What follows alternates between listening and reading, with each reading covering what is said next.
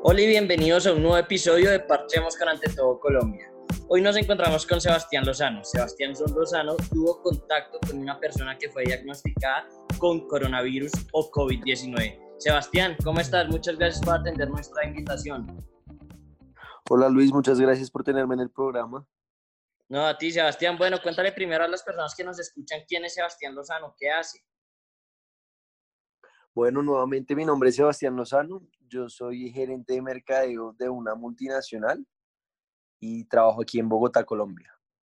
Bueno, Sebastián, tú estuviste en contacto con un médico español que, tenía el coronavirus, pero ¿hace cuánto fue eso? ¿Qué, estabas haciendo con él? Eh, sí, Luis, tuve una serie de charlas con el doctor aquí en Colombia. Nosotros lo trajimos a él desde España. Eso fue del 2 al 7 de marzo. ¿Y qué tipo de contacto tuviste con la persona?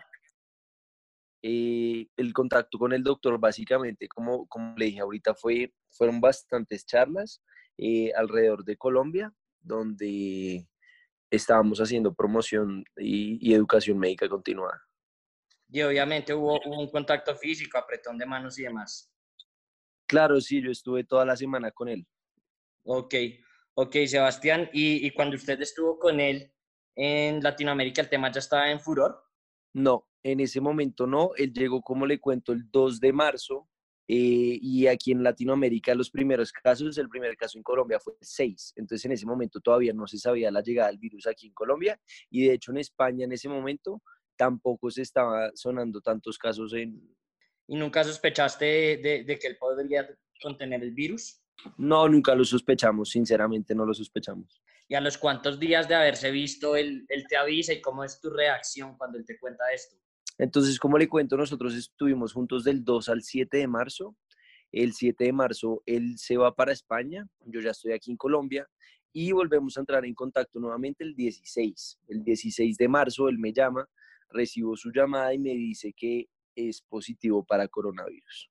¿Y cuál es tu reacción en ese momento? ¿Qué le dices a él? no, no sé. Eh, bueno, obviamente la primera reacción, uno se sorprende, obviamente es un diagnóstico que uno no espera y, es algo que uno no esperaba oír. Definitivamente, pues es impactante. Eh, y simplemente, bueno, lo que, lo que yo pensé en ese momento fue, ¿qué hago? ¿A quién le digo? ¿Cómo lo comunico? Porque pues nosotros podíamos haber sido un foco de, de contagio importante, ¿no? Claro. Entonces tuve que tomar la decisión, claro está, de, de, de hacer lo que tenía que hacer que es básicamente contarle a la gente con la que estuve, pues para que tomara las precauciones necesarias y, me fui directo a hacer la prueba, pues para ver si, si yo también estaba contagiado. ¿Y a las personas a las que les contaste, alguno te, te recriminó o, o se puso bravo? Pues nadie se puso bravo porque al final uno no tiene la culpa, uno no tiene la culpa de, de, contagiarse y eso es importante que todos eh, lo sepamos, pues uno no lo hace porque quiere, pero no, nadie, definitivamente nadie se puso bravo, simplemente me hacían chanzas y, mis amigos me molestaban, pero no, no tuve ningún tipo de discriminación como tal. Pero la gente sí estaba muy preocupada, Luis. Claro, me imagino, me imagino, Sebastián. Sebastián, ¿y qué pasa, qué pasa luego? ¿Te vas a qué clínica? Eh, ¿Cómo sabes que en esa clínica hacen el examen? ¿Y qué te dicen en la clínica? Ah, bueno, perfecto. Entonces el 16 de marzo yo recibo la llamada, entonces lo primero que hago, pues le comunico a mi familia eh, y nuestro plan de acción básicamente es llamar a las líneas que nos estaba recomendando el gobierno. Llamo entonces al Ministerio de Salud. En el Ministerio de Salud me comunican o me trasladan pues a la Secretaría de Salud y de la Secretaría de Salud, la recomendación de la persona que me atiende es que como tuve contacto con una persona que ya dio positivo, eh, me remite a mi EPS para realizarme los, los exámenes correspondientes. En este caso, pues yo soy Colsanitas y me dirigí a la clínica Reina Sofía. Ok, ¿y cuánto te demoraron allá para hacerte el examen? Sabe que fue súper rápido, de verdad me impresionó porque el servicio fue súper bueno. Apenas yo llegué, puse mi cédula para recibir mi turno y en menos de un minuto ya tenía ya estaba en el triage, pues en el triage apenas informo que puedo ser un posible caso de contagio de coronavirus, y mm, pues toman las, las medidas de precaución necesarias. En ese momento me pasan el antibacterial, obviamente pues yo iba con mi tapabocas y mm, me remiten entonces ya a la sala donde me van a hacer la prueba, me ponen en cuarentena eh, mientras me hacen la prueba. ¿Y cómo fue la prueba? Bueno, la prueba es una prueba no muy agradable, eh, conozco de diferentes tipos de pruebas, pero la que a mí me tocó creo que no es la, no es la mejor. La prueba consiste en que a uno le meten una sonda a través de la nariz y esa sonda llega hasta los pulmones. Entonces la sonda, a uno le ponen un líquido en la nariz para que la sonda pues eh, pueda bajar con más facilidad y poco a poco va bajando, usted va sintiendo cómo va bajando la sonda eh, pasando por, pues, por detrás de la garganta y literalmente hasta el pulmón. La enfermera que me hizo la prueba fue una, pues, una persona súper profesional, todos estaban súper bien protegidos, pues, con sus trajes, sus máscaras y cuando la sonda, bueno, retomando, cuando la sonda va bajando, uno siente que se está atorando, uno empieza a, a escupir, uno empieza a toser. La enfermera, de hecho, me decía eso, eso, defiéndete. Y porque lo que ya quería era sacar como más, como más baba, más sustancia pues de mis pulmones, no, no sé exactamente qué fue lo que me sustrajeron y pues esa fue la prueba. ¿Y cuánto tiempo dura esa sonda dentro del cuerpo, más o menos? No, no, el proceso dura en total un minuto por ahí. Ok, ok, es rápida. Y, sí, es rápida, pero es incómoda.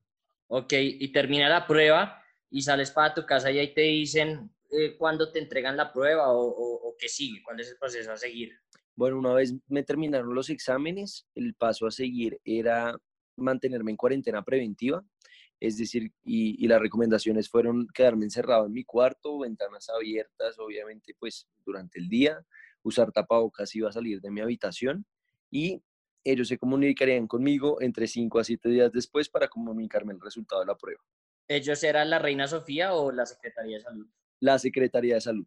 Ok, ellos, ellos mismos apersonan del tema y ellos te hicieron seguimiento durante ese tiempo. Durante ese tiempo me hicieron mucho seguimiento, me pareció que estuvieron muy pendientes del tema. Ellos, de hecho, tuve una conversación muy larga con ellos contándoles el paso a paso desde mi primer contacto, que había sido el 2 de marzo, del 2 de marzo hasta el día 16 de, de marzo que me pongo en cuarentena.